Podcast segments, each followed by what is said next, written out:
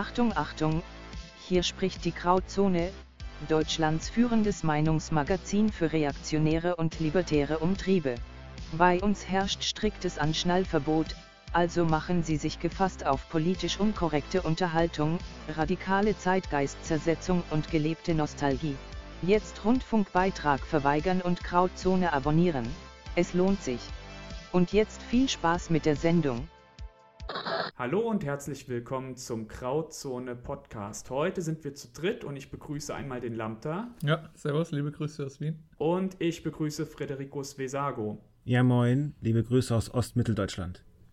Wir haben uns heute getroffen, um über eine Art Doppelthema zu sprechen, nämlich auf der einen Seite über die Gerontokratie, die Herrschaft der Alten und über die ja überall wahrnehmbare Infantilisierung und um da so eine schöne Dichotomie auch in der Einleitung aufzubauen, habe ich mich vorher schlau gemacht und geguckt, wie ist eigentlich das Fremdwort für die Herrschaft der Jungen. Und dafür gibt es gar kein Fremdwort. Also Infantolokratie oder so, das, das wäre ganz allein meine Schöpfung. Aber ja, darüber möchten wir heute sprechen. Und ähm, ich leite damit einfach mal direkt an Lambda weiter, weil du hast ja eigentlich so den Anstoß zu dem Thema gegeben. Mhm.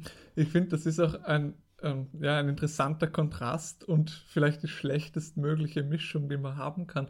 Weil generell in den meisten Kulturen zu den meisten Zeiten sind ja alte Leute mit Weisheit verbunden worden. Und ich würde sagen, alte Leute sollten nicht Herrscher sein, weil ihnen halt schon eine gewisse Vitalität fehlt und weil sie oft auch zu festgefahren sind in alten Sachen, die vielleicht nicht mehr angebracht sind. Aber prinzipiell haben alte Leute zumindest, sollte man meinen, den Vorteil, dass sie viel Lebenserfahrung haben und viel Weisheit haben. Also es ist wahrscheinlich schon von Vorteil, wenn der Herrscher, wenn er selber auch eher jung ist, zumindest ein paar alte Leute in seinem Umfeld hat, die ihn halt mit ihrer Weisheit beraten können. Aber heutzutage, die alten Leute, die uns beherrschen, die wirken für mich alles andere als weise, die wirken teilweise richtig infantil. Also da habe ich halt echt nicht den Eindruck, dass das tolle, weise Leute sind. Und wenn man sich jetzt anschaut, also Gerontokratie, dass alte Leute herrschen, das ist eigentlich im ganzen Westen ein Phänomen, ein Problem.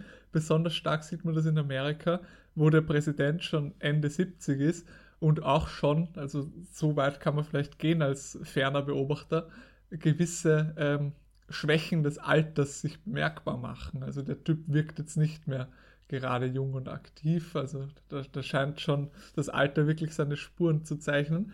Und sein größter Konkurrent für die nächste Wahl, der Donald Trump, der ist ja auch schon Ende 70er, der ist ja auch schon richtig alt. Der ist zumindest oder wirkt für mich als Außenstehenden noch vitaler und jünger und, und geistig noch anwesender, aber er ist halt, muss man schon sagen, viel zu alt für dieses Amt. Und wenn er jetzt gewinnt, dann wird er ja in seiner Präsidentschaft 80 werden. Also 80, das ist ja uralt, so, so ein Kreis sollte einfach nicht mehr herrschen. Und im Senat schaut es ähnlich aus, wo das Durchschnittsalter 60 ist. Also der, der, durchschnittliche Senator ist halt in einem Alter, in dem andere Leute schon in Rente gehen.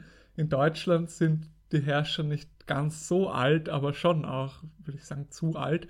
Besonders dann die in der zweiten Reihe, die hohen, hohen Beamten und sowas. Ich kann ja mal ein bisschen vorgreifen, denn die Idee zur Folge war kein geradliniger Arbeitsweg. Wir hatten bereits was aufgenommen und uns allein auf den gerontokratischen Aspekt beschränkt. Und im Rahmen dieser Aufnahme ist uns dann aufgefallen, dass wir das Thema überhaupt nicht ganz fassen können, wenn wir nicht auch die Infantilisierung ansprechen. Wir hatten zunächst uns auf diese sehr alten Führungsfiguren im Westen konzentriert, Joe Biden ist ja das, das, prägendste Beispiel. Also es ist ja ein Mann, der nicht nur körperlich sehr alt ist, sondern bei dem mental mittlerweile ja auch die Lampen so langsam am Ausgehen sind. Sein Herausforderer, wie du bereits gesagt hast, Donald Trump, ist auch nicht mehr der Jüngste. Und ähm, in Deutschland ist das Bild etwas diffuser. Auch hier könnte man beispielsweise das Alter von Frank-Walter Steinmeier vielleicht schon ein bisschen kritisieren.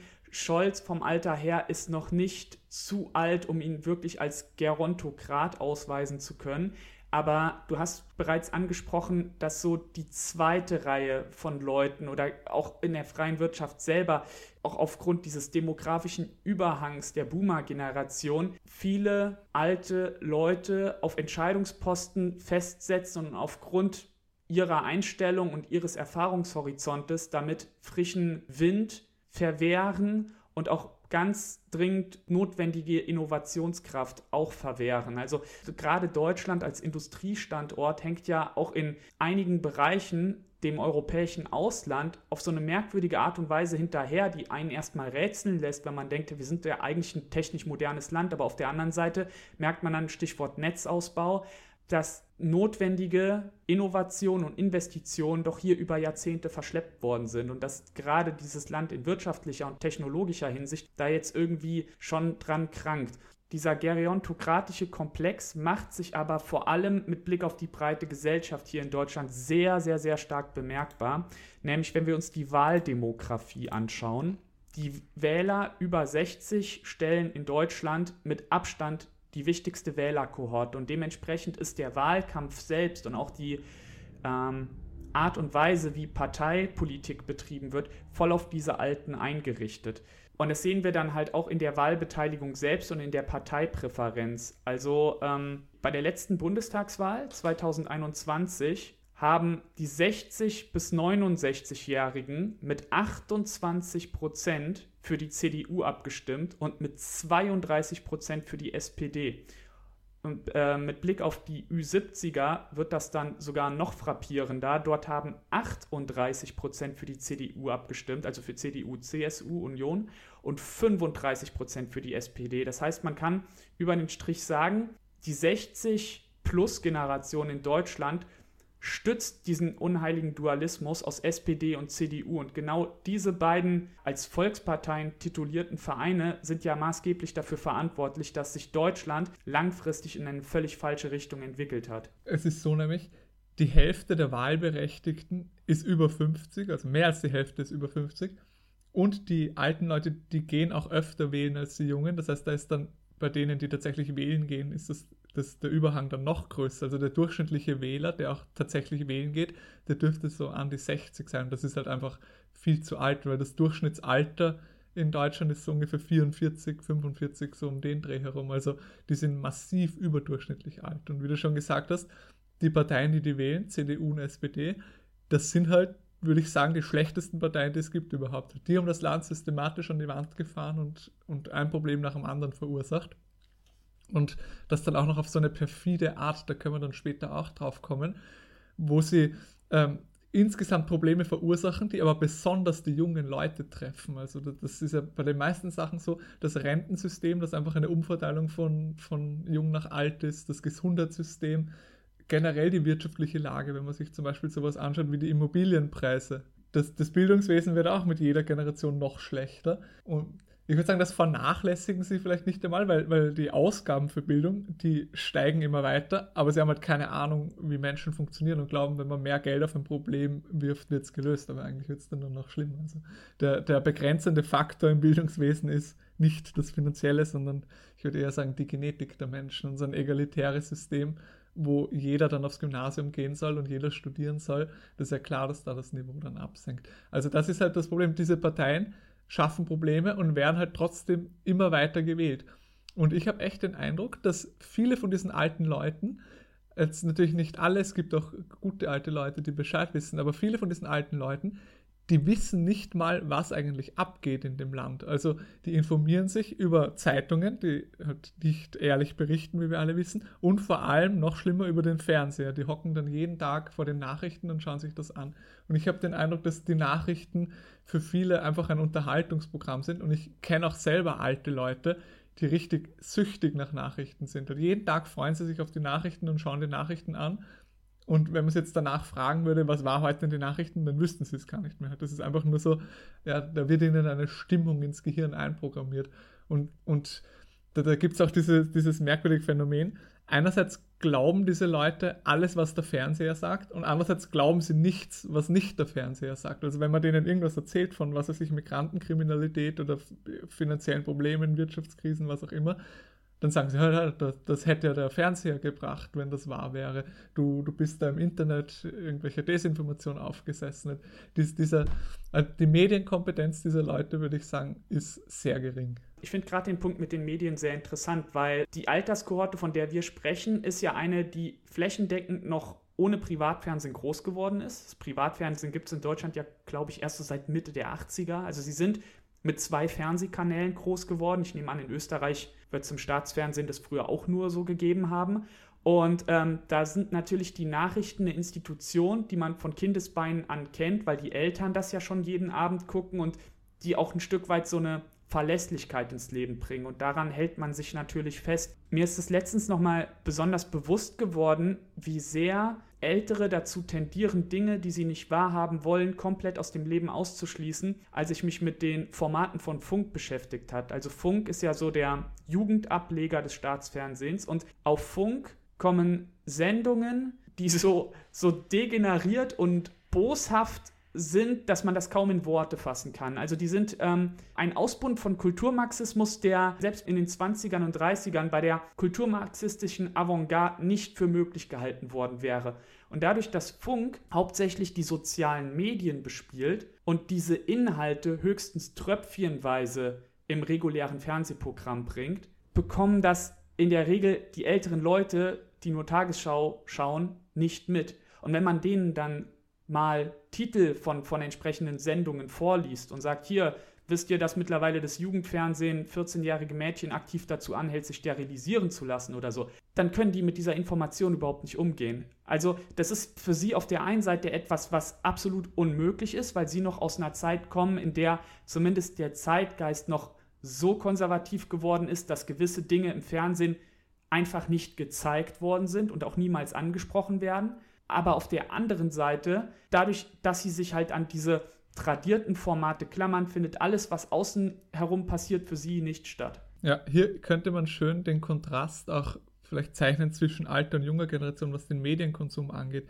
Weil ich würde jetzt nicht sagen, dass die Zoomer die, und die Millennials vielleicht auch insgesamt vielleicht weniger schlecht sind, was, was ihre politischen Ansichten angeht, sondern eher habe ich den Eindruck, dass sie in beide Extreme hin mehr radikaler sind. Es gibt halt auch sehr viele linksextreme Zoomer und das Medienverhalten der jungen Generation, die lesen fast gar keine Zeitung mehr, die schauen fast gar kein klassisches Fernsehen mehr, sondern die informieren sich hauptsächlich online. Einerseits über so Online-Medien, wo ich auch ein großes Problem sehe. Da gibt es ja dann so blöde vorinstallierte Apps, wo man dann die ganze Zeit Benachrichtigungen über irgendwelche dummen Nachrichten äh, kriegt. Also ich bin sehr stark gegen Nachrichten und sehe das als ein, ein äh, wichtiges Mittel, wie die Elite Stimmungen produziert. Und vor allem auch Social Media. Und da gibt es dann sozusagen die guten Zoomer und Millennials wie uns, die dann, äh, ja, wie soll man sagen, rechtsgerichtete alternative Medien sozusagen konsumieren und das hoffentlich auch reflektiert und da nicht alles glauben. Und dann gibt es halt die linken Zoomer, die, wie du schon gesagt hast, diesen komplett kranken linken Scheiß konsumieren, so äh, Funksachen und, und diese ganzen äh, wirklich linken, auf die Jugend abgestimmten Medien, so Buzzfeed und was es da alles gibt, die natürlich auch schlecht berichten, keine Frage. Aber ich glaube, dass die Zoomer, auch die Linkszoomer, zumindest mehr eine Ahnung haben, was im Land eigentlich abgeht. Und die linken Zoomer finden das halt gut und die Rechten finden es schlecht, aber immerhin wissen sie Bescheid. Und es gibt da vor allem diesen finanziellen Aspekt, wo auch beide Seiten sich einig sind, dass halt wirklich das System gezielt so aufgebaut ist, dass es alten Leuten mehr nützt. Können wir später noch dazu kommen. Mir fällt noch eine lustige Geschichte ein, nur um zu verdeutlichen, wie wenig Ahnung alte Leute oft haben, was abgeht. Ähm, ich fahre so im Auto und meine Oma äh, sitzt neben mir durch eine Provinzstadt in Österreich und dann war da einfach ein Regenbogen-Zebrastreifen. Also so weit haben die es schon geschafft. Und dann, ja, wir fahren da halt drüber, ich mache irgendeinen Kommentar und meine Oma behauptet dann, ja, diese bunten Zebrastreifen, das ist, dass die Kinder das besser sehen. Das hat, das hat sie sich einfach eingebildet, weil für alte Leute bunt bedeutet Kinder. Und dann habe ich ihr erklärt, nein, das ist nicht für Kinder, das ist für, für und dann sagt sie, was, kriegen die einen eigenen Zebrastreifen? War halt recht entsetzt, aber wahrscheinlich hat sie es mittlerweile wieder vergessen. Halt. Das ist wirklich so, die, die leben noch in einer Fantasiewelt, in so einer behüteten Welt und die alten Leute haben ja tendenziell auch die besseren Immobilien, wohnen eher am Land und dort sind ja auch die schlimmen Sachen noch nicht so schlimm, während wir, die dann in der Stadt wohnen, vielleicht jeden Tag das unangenehme Vergnügen haben, mit den öffentlichen Verkehrsmitteln zu fahren, die voll sind mit und sonstigen und und ja, also das ist halt wirklich ein Problem, dass der größte Wählerblock am wenigsten Ahnung hat, was überhaupt im Land passiert. Wir wollten ja noch ein weiteres Phänomen ansprechen, ähm, mit im, im Zuge der Infantilisierung. Und das ist halt so, dass gerade aus der älteren Generation sich unglaublich viele Leute nicht altersgerecht verhalten. Also du hattest ja am Anfang schon gemeint, ja, früher hatten alte Leute einen Status, vor dem man äh, Respekt zu haben hatte. Ja, das, das wurde nicht hinterfragt. Also ich weiß noch, als mein, als mein Vater Kind war, der hatte die alten Leute zu grüßen auf der Straße und wenn er es nicht getan hatte, dann wussten seine Eltern schon, dass er es nicht getan hatte, ehe er überhaupt zu Hause war. Und dann gab es natürlich jede Menge Ärger. Also das ist ja heutzutage vollkommen verloren gegangen. Man hat weniger Respekt vor alten Menschen und man muss, also natürlich liegt es auch an der Erziehung der Generation selbst, aber man muss eben auch sagen, ja, wer hat denn die Generation, die keinen Respekt hat mehr vor alten Leuten überhaupt erzogen? Und ähm, ein Großteil oder ein, ein, wichtiger Grund, warum wir überhaupt keinen Respekt mehr vor älteren Leuten haben, oder zumindest weniger Respekt, ist, dass sie sich eben nicht mehr alterswürdig verhalten. Ja? Dass wir halt infantilisierte Alte haben, die unbedingt auf jung und cool machen wollen, um es mal so zu sagen. Ähm, und dann kommt halt zum Beispiel im, im, politischen Sinne auch sowas dabei raus wie Omas gegen Rechts, der wahrscheinlich einer der peinlichsten äh, Vereine ist, die wir momentan in der Bundesrepublik haben. Im Grunde genommen hast du ja mit jedem SPD-Ortsverein, der der demografischen Schwelle wirklich zu letzter Ausfahrt Altersheim steht, diese typische Oma gegen rechts, ja. also ohne dass sie noch mal in einem Verein wäre, aber das siehst du ja wirklich in den beiden Volksparteien, deren auch de, nicht nur deren Wählerschaft ja überaltert ist, sondern deren Personal in der Regel ja auch völlig überaltert ist. Das, das sind ja genau die Gestalten. Ja, das sind quasi, ich meine, ne, also man könnte sagen, es sind Alt-68er oder die Generation, die kurz danach kam, ne, die jetzt halt so um die hm, ja, 70, 80 ist vielleicht und unbedingt nochmal die ach so tolle Zeit der 60er Jahre und der Studentenrevolten nacherleben muss. Ne? Und ähm, man hat jetzt halt keine Adenauer Republik mehr, gegen die man rebellieren kann, aber dafür jetzt halt äh, eine AfD. Und ähm, das sind, das sind eine, ja, man könnte es sagen, politisch aufgeweckte Gruppe, aber die trotzdem keine Ahnung haben, was in diesem Land abgeht. Weil sie halt, ähm, wie, wie Peter schon ausgeführt hat, nur, nur Fernsehen oder irgendwelche äh, Normie-Zeitungen konsumieren. Ne? Und ein Phänomen, was auch noch auffällig ist und damit zusammenhängt, ist ja einerseits die Konturlosigkeit vieler älterer Menschen und auch vieler Politiker. Wenn man so an die politische Elite der BRD denkt, dann, dann fällt einem da kein, kein Charakterkopf mehr ein. Außer vielleicht ein, ein paar Ausnahmen, aber so spontan wüsste ich jetzt nicht. Sondern halt nur äh, charakterlose und konturlose Verwalter. Ne? Also ein, ein Adenauer oder ein Ludwig Erhard, die entweder eine freche rheinische Schnauze hatten oder halt mit ihrer äh, Zigarre ähm, dastanden und eben ein etwas dargestellt haben, ob man sie jetzt nur mochte oder nicht, ist ja jetzt hingestellt. Aber ähm, das findet man heutzutage nicht mehr. Und damit einher, warte, lass mich diesen Punkt noch machen, geht ja auch ein, ein Verlust der rhetorischen Fähigkeiten. Also wir hatten ja zum Beispiel am Anfang, äh, im Vorgespräch hatten wir das Thema Putin und das Interview mit Tucker Carlson. Ne? Und ich meine, wir mögen Putin jetzt nicht sonderlich, aber man muss ihm zugestehen, der Mann hat rhetorische Fähigkeiten, die er einzusetzen weiß.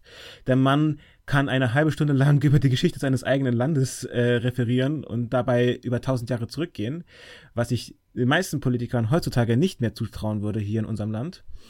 Und ähm, das ist eine ja, eine, eine, eine so unglaublich bedauerliche Sache und es scheint den meisten Menschen nicht mal aufzufallen.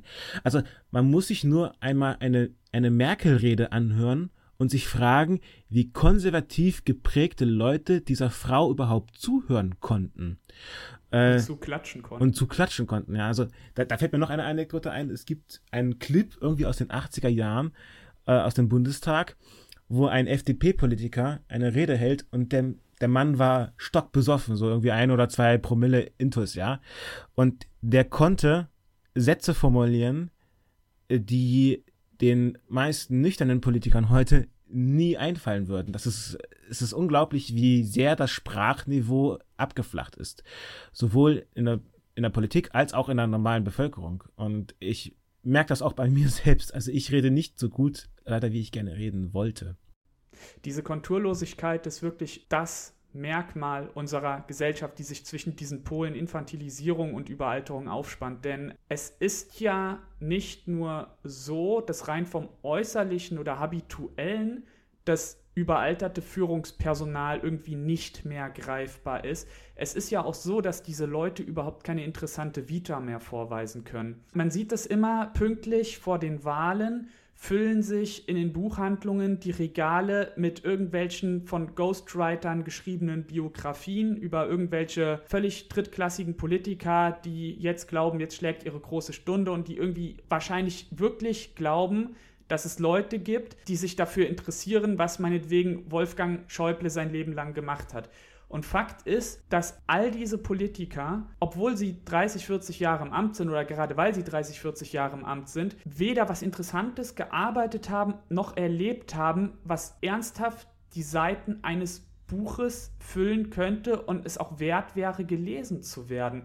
Also ich meine, auf der einen Seite können die Leute ja nichts dafür, dass irgendwie in ihrer Lebensphase kein großes umwerfendes Ereignis stattgefunden hat, wie beispielsweise ein Krieg, der sie irgendwie beansprucht hätte und in dem Sinne dann auch ihr Leben irgendwie interessanter gemacht hätte. Und auf sowas sollte man dann vielleicht auch nicht hoffen. Aber diese Leute sind ja noch nicht mal mehr als Unternehmensgründer oder Erfinder oder besonders begabte Hochschullehrer in Erscheinung getreten und können da irgendwie äh, was Interessantes äh, zu beitragen. Und man verabscheut oftmals junge Politiker, weil die sehr unerfahren sind und beruflich auch völlig unbeleckt sind. Und ich denke, das ist ja auch das, was vor allem die Grünen ja hier so im politischen Selbstverständnis etabliert haben, dass es ja scheißegal ist, was du beruflich gemacht hast oder wie viel du abgebrochen hast oder wie oft du gescheitert bist. Hauptsache, du bist im Bundestag und damit bist du ja irgendwie ein höherer Mensch. Aber wer sich über so etwas aufregt, der sollte sich auch über den 60-jährigen CDU-Boomer aufregen, der außer sein Mandat halt eben im Leben auch nicht nichts geleistet hat. Ja, ich würde sagen, in der BRD ist keine Erfahrung haben, vielleicht sogar was Gutes, weil die Erfahrung ja schlecht ist. Also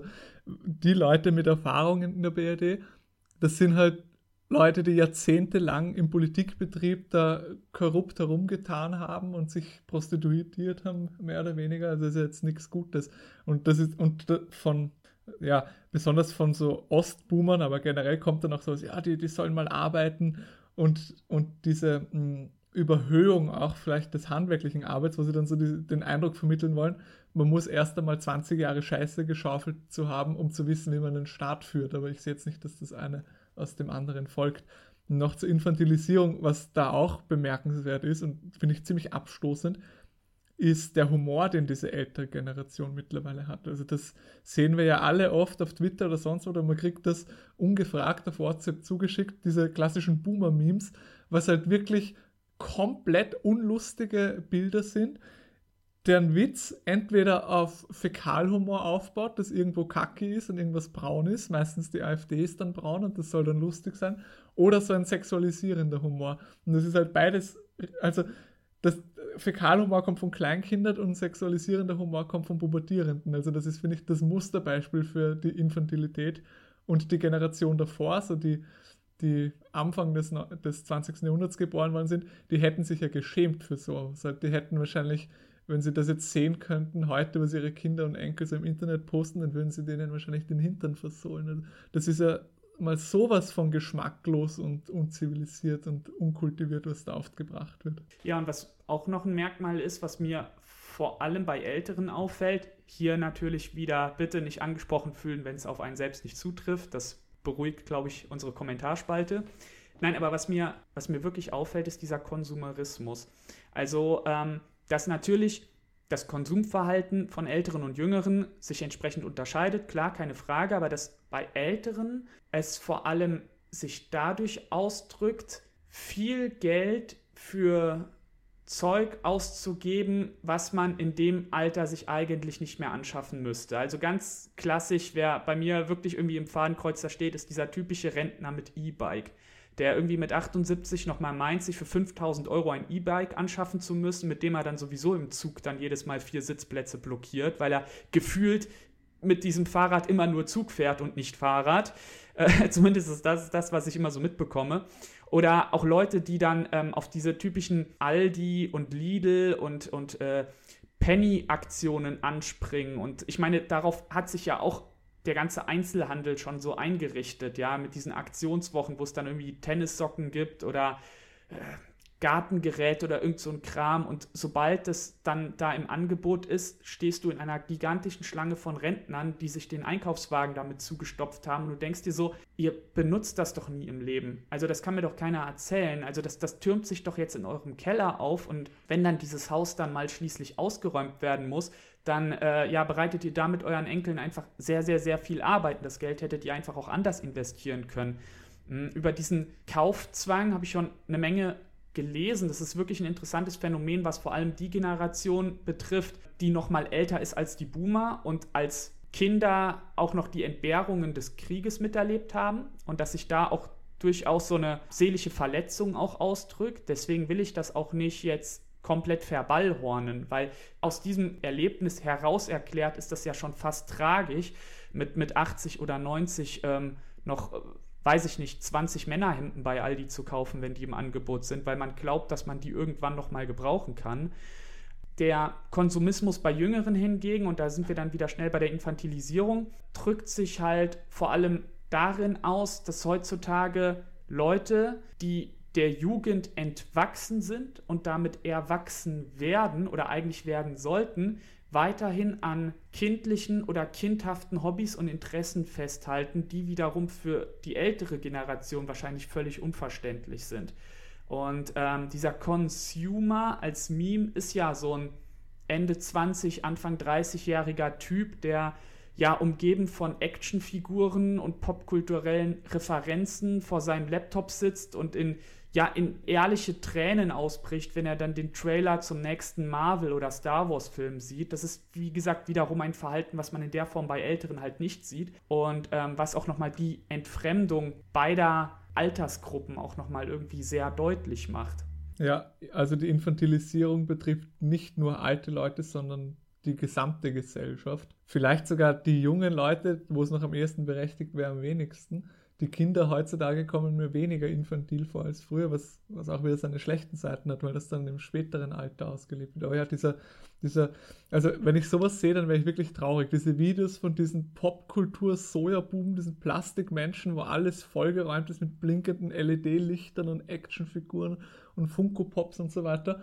Und das hat dann auch eine politische Komponente. Also wir haben durchaus eine politische Infantilisierung auch, weil es gibt mittlerweile auch solche Figuren und Kuscheltiere von Politikern oder von Oligarchen. Ich habe heute erst auf Twitter gesehen, es gibt ein Warren Buffett Kuscheltier und das richtet sich wahrscheinlich an so ungefähr 30-jährige Leute, die das dann total cool finden, da einen Oligarchen, der sie beherrscht, als äh, Plüschtier bei sich im Bett zu haben.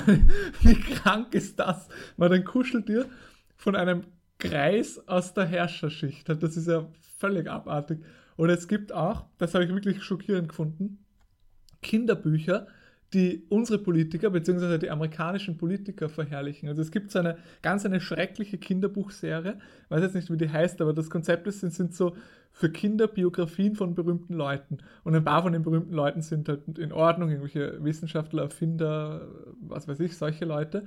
Aber viele sind dann natürlich auch so Regimehelden, so Martin Luther King oder so, halt diese Linksextremisten, diese bösen, schlechten Leute, die das Regime aufgebaut haben und gestützt haben, wo ein Mythos drumherum ist. Und noch schlimmer, es gibt tatsächlich, das habe ich in einer deutschen Buchhandlung gesehen, eine Biografie für Kinder, also als Kinderbuch in so Globo Homo Artstyle mit bunten Bildern über Kamala Harris, die aktuelle Vizepräsidentin von Amerika, eine der unsympathischsten, grauenhaftesten Frauen, die es überhaupt gibt auf der Welt. Das hat echt ein Kinderbuch, ja, Kamala Harris, als sie jung war, wollte sie sich schon einsetzen für äh, arme Leute und für denen denen schlecht geht und sie ist so toll und sie ist so toll. Wie arg ist das, dass es Kinderbücher gibt, in dem die, die Herrscher der Besatzungsmacht glorifiziert werden. Also das habe ich wirklich bedenklich gefunden. Das hat mir gar nicht gefallen, dass es so ein Buch gibt. Achtung, Achtung, wir unterbrechen das Programm für eine wichtige Werbepause. Keine Angst, wir wollen Ihnen kein Wasser verkaufen, das Sie durch die Nase trinken können und nein, bei uns gibt es auch keine Rezepte für vegane Zigeunerschnitzel. Falls es Ihnen langsam aber sicher zu bunt wird, dann ist die Krautzone Ihr Magazin. Sie finden uns beim Bahnhofsbuchhändler Ihres Vertrauens und wer weiß vielleicht auch auf dem Lesetisch Ihres Zahnarztes. Aber machen Sie sich das Leben nicht unnötig schwer, besuchen Sie unsere Netzseite, schließen Sie ein Abo ab und freuen Sie sich alle zwei Monate auf die neue Ausgabe der Krautzone. Vielen Dank für Ihre Aufmerksamkeit. Danke Merkel. Jetzt geht es weiter. Ähm, diese Infantilisierung und die Überalterung überschneidet sich eigentlich in dem Punkt, wo ältere Leute auf einmal glauben, sie müssten sich ein Facebook-Profil anlegen oder generell eine, ja, ein Profil in den sozialen Medien äh, eröffnen und damit ja dann auch wieder ein Stück weit jüngere Lebenskultur imitieren und dann witzigerweise gerade die jüngeren Leute zur Abwanderung aus besagten sozialen Medien drängen. Also wo das ganz, ganz, ganz stark zu beobachten ist, ist Facebook. Als Facebook so ungefähr 2008, 2009, 2010 um den Dreh in Deutschland sehr populär geworden ist, war das zumindest meiner Erinnerung nach eine Plattform, auf der ausschließlich junge Leute waren.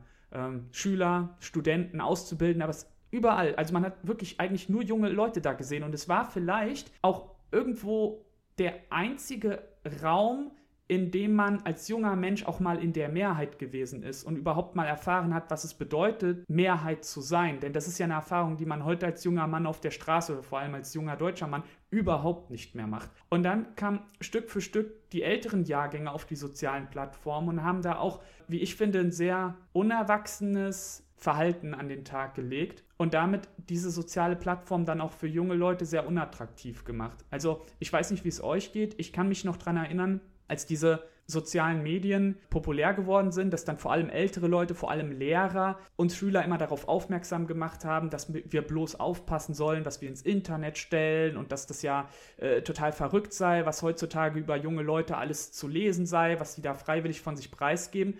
Und heutzutage scrolle ich mich durch Facebook und denke so, mein Gott, was alte Leute hier von sich preisgeben, das ist wirklich äh, haarsträubend. Also das ist wirklich haarsträubend. Wie, wie komme ich dazu, als 50, 60, 65, 70-Jähriger äh, solche Fotos beispielsweise von mir ins Netz zu stellen oder auf äh, wirklich frei zugänglich auf die äh, Kommentarseite irgendeines Bekannten dieses oder jenes draufzuschreiben. Also das ist was, was ich in der Form wirklich bei jungen Leuten so überhaupt nicht mehr beobachte, aber bei Alten ganz stark. Ja, das ist das Phänomen des Klarnamen-Boomers, das sieht man immer wieder, dass dann unter einer attraktiven oder mehr oder weniger attraktiven Frau dann auf einmal so ein Jörg Uwe ist, Profilbild, halt Selfie von ihm mit Sonnenbrille, der dann richtig arge sexualisierende Sachen schreibt. Halt, was weiß ich, mein Sch wartet auf dich oder so richtig kranke Sachen.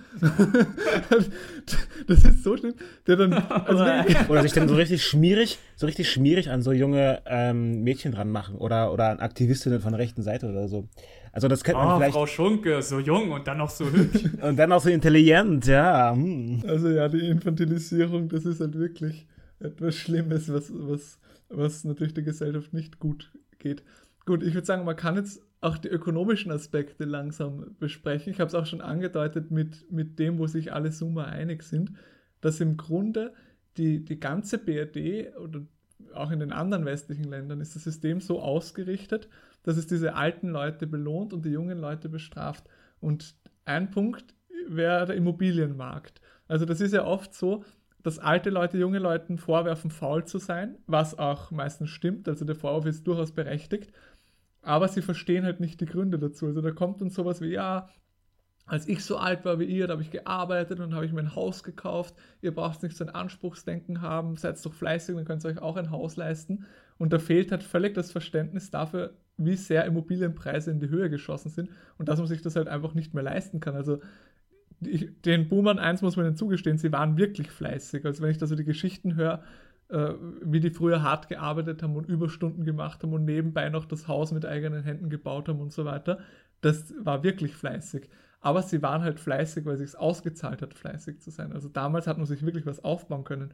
Und heute ist es halt so, egal wie fleißig man ist, wenn man jetzt eine Lohnarbeit hat und es nicht irgendwie schafft, unternehmerisch zu skalieren und dadurch Geld zu machen, ja, wie diese ganzen, weiß ich, Dropshipping-Leute oder die Krypto-Influencer und so weiter. Aber wenn man jetzt einfach eine normale Karriere macht mit Angestellter sein, egal wie viel man arbeitet, man wird sich halt mit einem normalen Gehalt kein Haus leisten können. Oder man ist dann 30 Jahre lang in einem Kredit versklavt, mehr oder weniger, was ja nicht gut ist.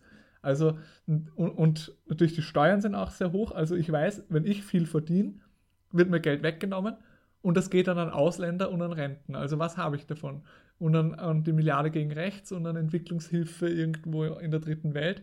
Halt ich finanziere damit aktiv Sachen, die mir schaden. Es, es gibt halt kaum Anreize für junge Leute, fleißig zu sein, weil das System so ungerecht ist. Und die alten Leute, die glauben dann, sie sind so die Finanzgenies und so waren so fleißig, aber sie haben halt einfach zur richtigen Zeit Immobilien gebaut und gekauft und profitieren jetzt davon, dass die Preise da enorm gestiegen sind, während wir nicht profitieren. Und so zieht sich das durch alle Bereiche. Das Rentensystem ist ja auch so wirklich einer der schlimmsten Aspekte der BRD, was das kostet. Konrad Adenauer, dieser sehr unsympathische antideutsche Verräter, den ich überhaupt nicht mag, der hat das installiert. Und das ist so richtig wieder, wieder so eine typische ja, Westdemokratie-Sache. Man installiert ein System, das komplett nicht nachhaltig ist, das richtig schlecht ist aber man kann die Kosten, man kann den Zusammenbruch, also die Probleme, die das System verursacht, so lange in die Zukunft schieben, dass man selber gar nicht mehr das merkt. Also die Leute haben jetzt jahrzehntelang gut gelebt mit dem System und wir und unsere Nachfolger müssen das dann ausbaden und das finanzieren. Und dieses Rentensystem, das umlagefinanzierte Rentensystem, da, da kann man dann auch ein, ähm, ein paar Zahlen nennen. Also ich habe jetzt für Österreich die Zahlen in der BD wird es ähnlich sein. Auf einen Pensionisten kommen in Österreich 3,3 Leute zwischen 20 und 65. Also in der Statistik zählen die als die erwerbsfähigen Leute. Aber viele davon arbeiten ja auch nicht. Das sind auch Sozialschmarotzer oder was weiß ich, arbeiten aus irgendwelchen Gründen nicht Dauerstudenten. Und wenn man sich jetzt anschaut, wie viele Leute, die tatsächlich arbeiten, kommen auf einen Pensionisten, dann gibt es 1,7 arbeitende Leute pro Pensionisten. Also 1,7 produktive Leute müssen zusätzlich noch einen Pensionisten durchfüttern und nicht nur den, sondern dann auch noch, ja, weiß nicht, seine Pflegerin und dann auch noch die ganzen Ausländer und was es sonst noch gibt. Und das ist halt ein nicht nachhaltiges System und alle jungen Leute, ob links, ob rechts, wissen, sie werden nie etwas rauskriegen aus diesem System. Und das ist halt eine, eine sehr schlechte Sache, generell für einen Staat, wenn er den jungen Leuten keine Perspektive gibt. Also wenn es für die jungen Leute, die ja eigentlich die aktivsten und, und ja, die mit den meisten Tatendrang sind, wenn es für die keine Anreize gibt, wirklich was zu machen. Also so ein Staat kann nicht lang bestehen.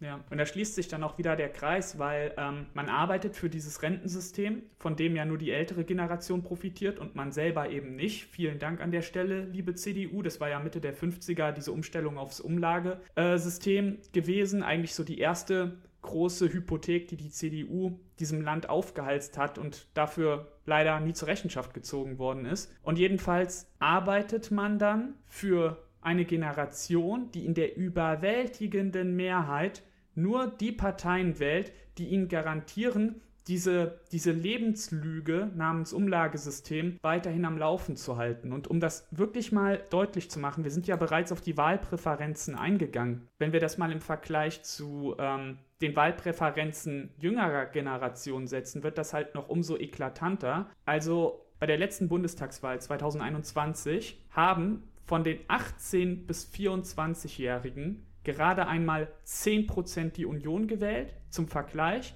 bei den 60 bis 69-Jährigen waren das 28% bei den 70 Jahre und älteren Wählern waren das 38 Prozent. Im Schnitt, und das zeigt auch wieder diesen Überhang, diese Überalterung der Gesellschaft, haben 24 Prozent aller deutschen Wähler Union gewählt. Wie gesagt, von den 18- bis 24-Jährigen nur 10 Prozent, also nicht mal die Hälfte davon.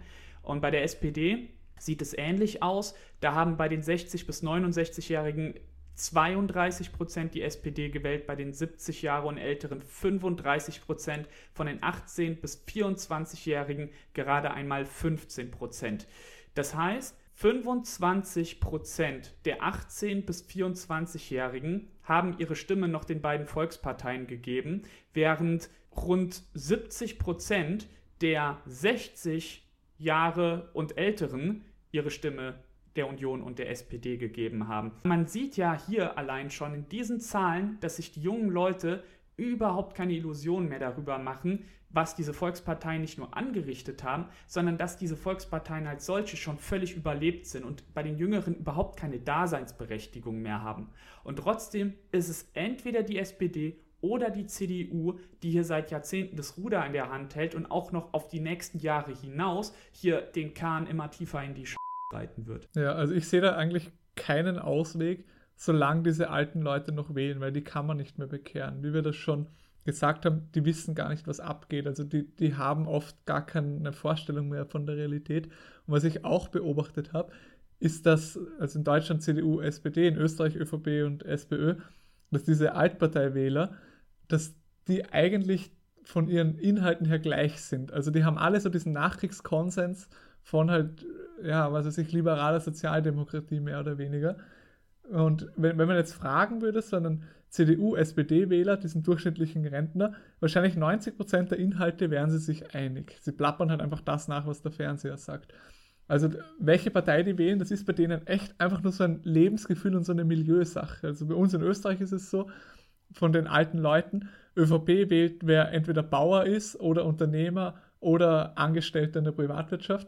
Und SPÖ wählt, wer Sozialschmarotzer ist, Beamter oder äh, Arbeiter oder wer das halt früher war, als er noch gearbeitet hat. Also diese Leute wählen einfach aus Milieugründen ihre schlechte Partei und werden das nie ändern, völlig egal, was sie machen. Und das ist dann auch so, was wir genannt haben, Political Cinematic Universe, dass die halt wirklich in so einer fiktiven Welt leben, dann die jeweils andere Partei an allem übel schuld ist. Also ich kenne das aus meiner eigenen Familie, was dann konservative Leute vom Land sind, also per Milieu ÖVP-Wähler, wo dann mein Opa nach wie vor glaubt, immer wenn irgendwas im Land schief läuft, die SPÖ ist dran schuld. Die Roten, die Sozi sind dran schuld. Die Sozi haben wieder irgendwas gemacht, auch wenn die jetzt schon seit, weiß nicht, fünf Jahren oder noch länger in der Opposition sind. Es sind halt immer die Roten schuld.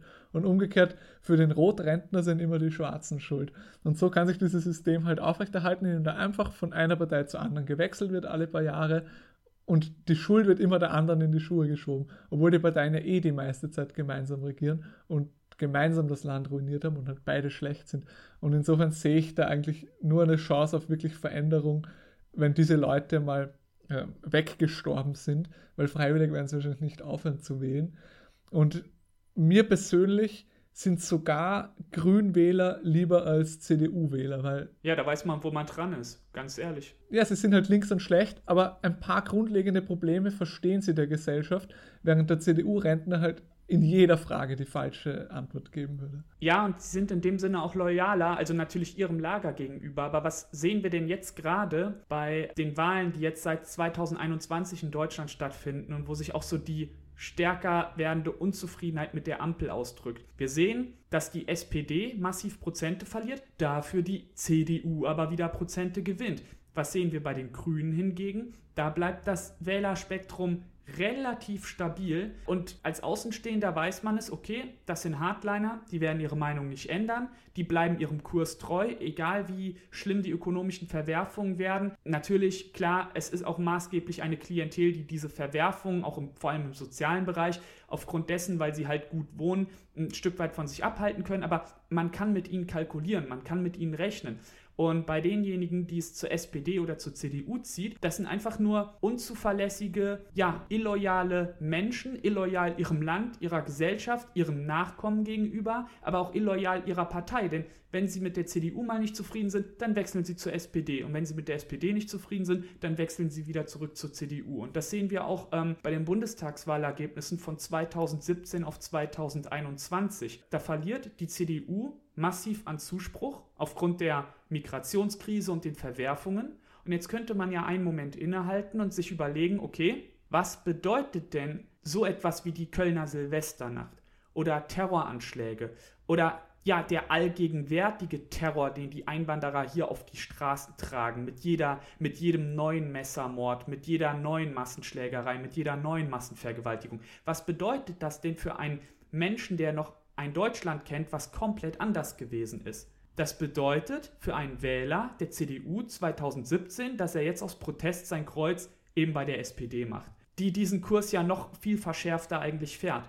Und dieses Geklüngel zwischen diesen beiden Parteien drückt sich ja jetzt gerade aus, wenn man auf den Verfassungsschutz und das Innenministerium blickt, wo ein Haldenwang, CDU, zusammen mit einer Nancy Faeser, SPD, kooperiert und hier die Daumenschrauben für politisch Andersdenkende wirklich sowas von massiv andreht, Stichwort Demokratieförderungsgesetz. Also es ist einfach ein Hohn und es ist was, was du in die betreffenden alten Leute einfach nicht reinbekommst. Du kannst denen das nicht erklären. Also du kannst es ihnen erklären, du kannst es ihnen stundenlang auseinandersetzen, aber sie verstehen dich nicht es ist einfach diese Kluft zwischen diesen Generationen, zwischen unserer Generation und der älteren Generation, die scheint wirklich unüberwindbar zu sein, weil dieser Erfahrungshorizont sich so komplett unterscheidet und auf Seiten der Älteren überhaupt keine Sensibilität dafür herrscht, was eigentlich die Jungen mittlerweile im Land so antreibt, wie es denen geht, was deren Ängste und Nöte sind. Man vertraut ganz allein auf das, was der Mann in der Tagesschau sagt und der sagt, oh, oh wir werden alle sterben, Klimakrise und die Fachkräfte zahlen uns die Renten. Das wird dann einfach so geglaubt. Was ich da besonders traurig finde,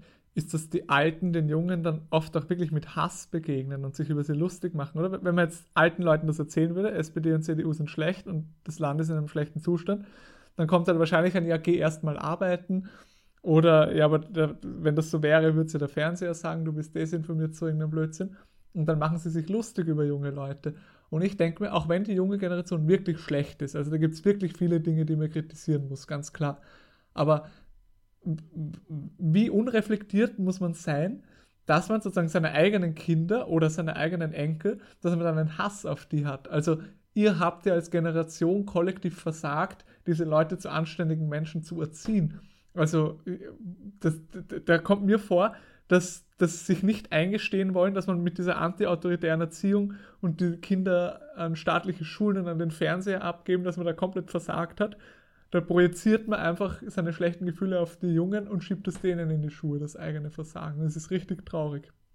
Und umgekehrt haben dann natürlich die Jungen, wenn sie so behandelt werden, auch einen Hass auf die Älteren, weil in einer gesunden Gesellschaft ist es ja so, dass die Älteren die Jüngeren dann vorbereiten und zu ihren Nachfolgern aufbauen, sich nach und nach zurückziehen aus Politik und Wirtschaft und das an die Jüngeren übergeben und, und dass da sozusagen eine Freundschaft ist und dass das Bewusstsein da ist, die junge Generation, die führt mein Werk fort, das ist die Zukunft, damit wird meine Linie erhalten. Aber heutzutage ist da eher ein Konflikt zwischen den Generationen, wo beide die jeweils andere ablehnen und möglichst viel für sich selber rausschlagen wollen. Und noch sind die Alten da halt stärker, wo, was man auch besonders sieht, im Gesundheitssystem. Also das Gesundheitssystem ist wie das Rentensystem halt wieder eine gigantische Umverteilungsmaschinerie.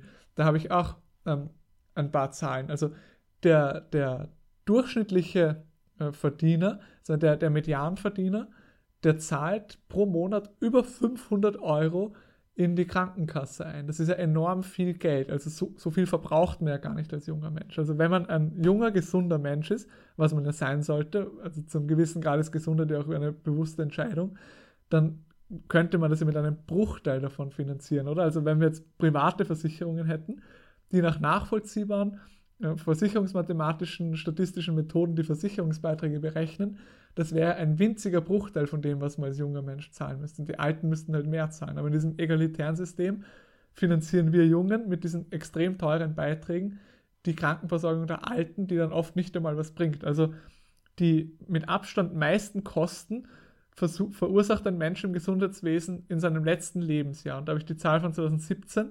2017 waren die durchschnittlichen Kosten im letzten Je Lebensjahr 45.000 Euro pro Person. Also 45.000 Euro, das ist ungefähr der Median-Bruttolohn. Also das ist sozusagen die Produktivität, die ein Mensch in einem gesamten Jahr erwirtschaftet. So viel wird im Durchschnitt im letzten Lebensjahr für jemanden Alten im Gesundheitswesen ausgegeben.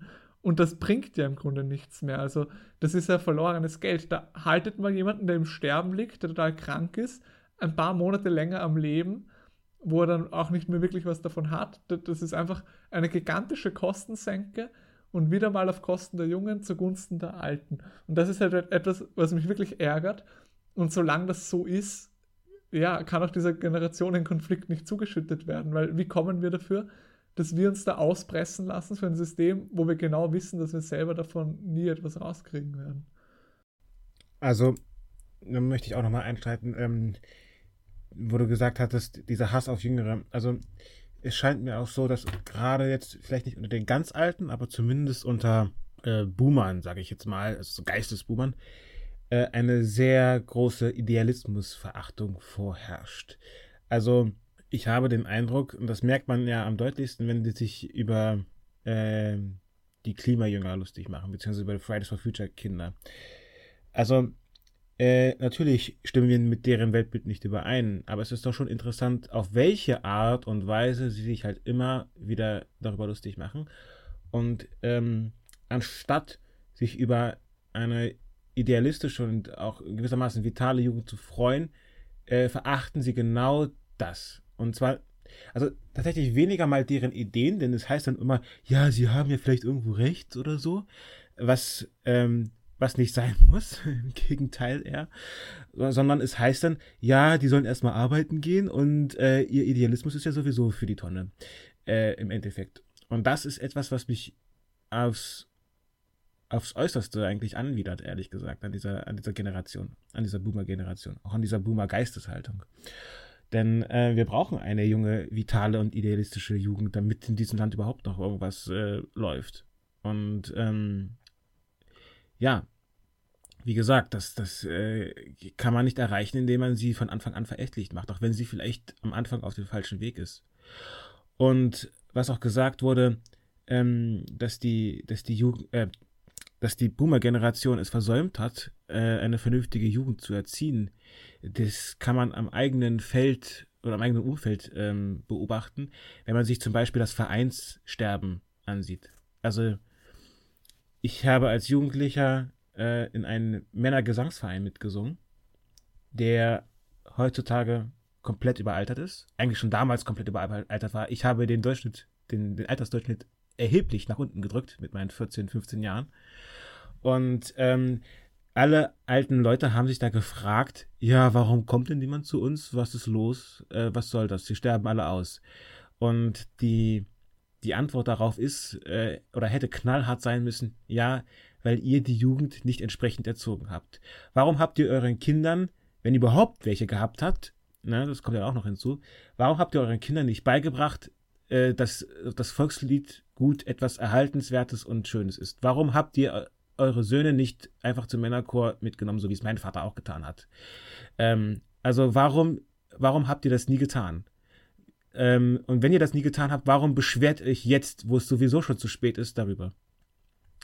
So, und ähm, das ist jetzt ähm, ein einfaches Beispiel, aber es, es, trifft ja auf so vieles in diesem Land zu. Also im Grunde genommen äh, richtet sich eine ältere Generation über das Versagen einer jüngeren Generation auf, ähm, obwohl es eigentlich die ältere Generation ist, die versagt hat bei der Erziehung eben besagter Generation, bei, dem, bei der eben besagten Jugend. Und das ist etwas, was sich die, die ältere Generation auf keinen Fall eingestehen will, dass sie nämlich bei der Erziehung ihrer Nachkommen versagt hat. Aber ich will zum Ende hin gerne auch nochmal die versöhnlichere Seite unserer Kritik herausstellen. Denn auch wenn das jetzt wahrscheinlich wieder in der Kommentarspalte von dem einen oder anderen anders aufgefasst wird, wir haben ja wirklich mit der Kritik versucht, einen Spagat zu schlagen. Also sowohl eine Kritik an diesem Jugendwahn und jungen Phänomen als auch eine Kritik an dieser Überalterung des Landes zu vollziehen. Und trotz dieses Grabens, der sich zwischen Jungen und Alten auftut und all der Verfehlungen, auch dieser demografischen perversen Situation, dass die Alterspyramide von den Füßen auf den Kopf gedreht ist, gibt es durchaus Dinge, die sich Jüngere bei Älteren abgucken können und Ältere bei Jüngeren. Und ich denke, dass das hier und da durchaus stattfindet. Und was ich zum Beispiel bei Älteren wohlwollend beobachte, ist ein Interesse am Konkreten, das sich auch oft in Hobbys niederschlägt, die, du hast bereits das Vereinsleben angesprochen, sich auch dementsprechend auslebt. Also es sind vor allem Ältere, die in Vereinen oder Gemeinschaften tätig sind und damit einfach das bewahren, was nicht nur im weitesten Sinne, sondern auch im engsten Sinne Deutschland ist. Und umgedreht sind es Jüngere, die ein Stück weit verlorene Kultur jetzt wiederentdecken und auch mit einer Unvoreingenommenheit an deutsche Kultur und auch deutsche Geschichte geht, die wiederum für ältere Leute vielleicht befremdlich ist, weil sie einfach in einem anderen Umfeld groß geworden sind und sich mit dieser Unbefangenheit nicht damit auseinandersetzen konnten, die sich aber davon vielleicht trotz allem auch wieder irgendwie inspirieren lassen können. Also mir ist es wichtig, bei allem berechtigten Vorbehalt und auch wirklich bei allem berechtigten Zorn, weil diese Lasten, die uns diese überalternde Gesellschaft aufdrückt, die, die sind einfach nicht wegzureden, dass man trotzdem irgendwie ein Stück weit das Versöhnliche findet, denn letztendlich geht es hier um unser Land, um unser Volk, um unsere Kultur. Und ich denke, die lässt sich nur restaurieren, wenn wir halt an einem Strick ziehen. Und das bedeutet für die einen, sich ein bisschen zurückzunehmen und für die anderen allerdings auch, sich mehr einzubringen. Ja, und vor allem wir haben jetzt viel alte Leute kritisiert, aber wir behaupten nicht, dass die Jugend besser ist. Also politisch würde ich sagen, ist sie besser, aber generell ist die Jugend halt wirklich auch in einem katastrophalen Zustand. Also was ich da mitkriege, also das Sprachniveau hat der Fritz ja schon gesagt, das ist bei den alten Leuten abgesunken, aber bei der Jugend erst. Also so der durchschnittliche Tweet von einem ja, jungen Erwachsenen ist halt das Sprachniveau eines Grundschülers. Also die machen da Fehler, die hat früher ein Zehnjähriger nicht mehr gemacht. Das ist wirklich schlimm. Und das wäre vielleicht seine eigene Folge wert. Also alle Generationen sind nicht gerade so gut, wie sie sein sollten, wie sie sein könnten. Es gibt einen Konflikt, der maßgeblich geschaffen worden ist durch, ja, durch die Eliten, durch die Politik, also wo beide Seiten im Grunde nichts dafür können, auch wenn die alten Leute natürlich dafür gewählt haben, aber hätten sie dagegen gewählt, wäre es ja eh trotzdem passiert. Also sie haben ja eh nicht die Wahl gehabt. Also ja, insofern, die Kritik ist jetzt schon auch an alten Leuten, besonders was diese Unreflektiertheit angeht, aber primär ist es eine Kritik an der aktuellen Politik und an dem aktuellen System. Ja gut, ich denke, damit sind wir jetzt auch zum Ende gekommen. Ähm, ich bedanke mich bei euch beiden herzlich, dass ihr Zeit hattet. Und wir zusammen hoffen natürlich, dass es euch, liebe Zuschauer, ja, Spaß gemacht hat zuzuhören, dass jetzt nicht der ein oder andere wutentbrannt abgebrochen hat und seinen Kommentar schon fertig geschrieben hat. Denn ich denke, wir haben das Thema an und für sich dann doch ganz gut und fair zusammengefasst. Und wenn ihr in Zukunft gerne weiterhin über, was über solche Themen hören wollt, dann schreibt es uns gerne in die Kommentarspalte. Gerne Themenvorschläge setzen und vergesst nicht, die Grauzone zu abonnieren, uns auf den sozialen Netzwerken zu folgen. Dann sag ich einfach mal bis nächsten Sonntag. Ja, tschüss, bis zum nächsten Mal. Auf Wiederhören.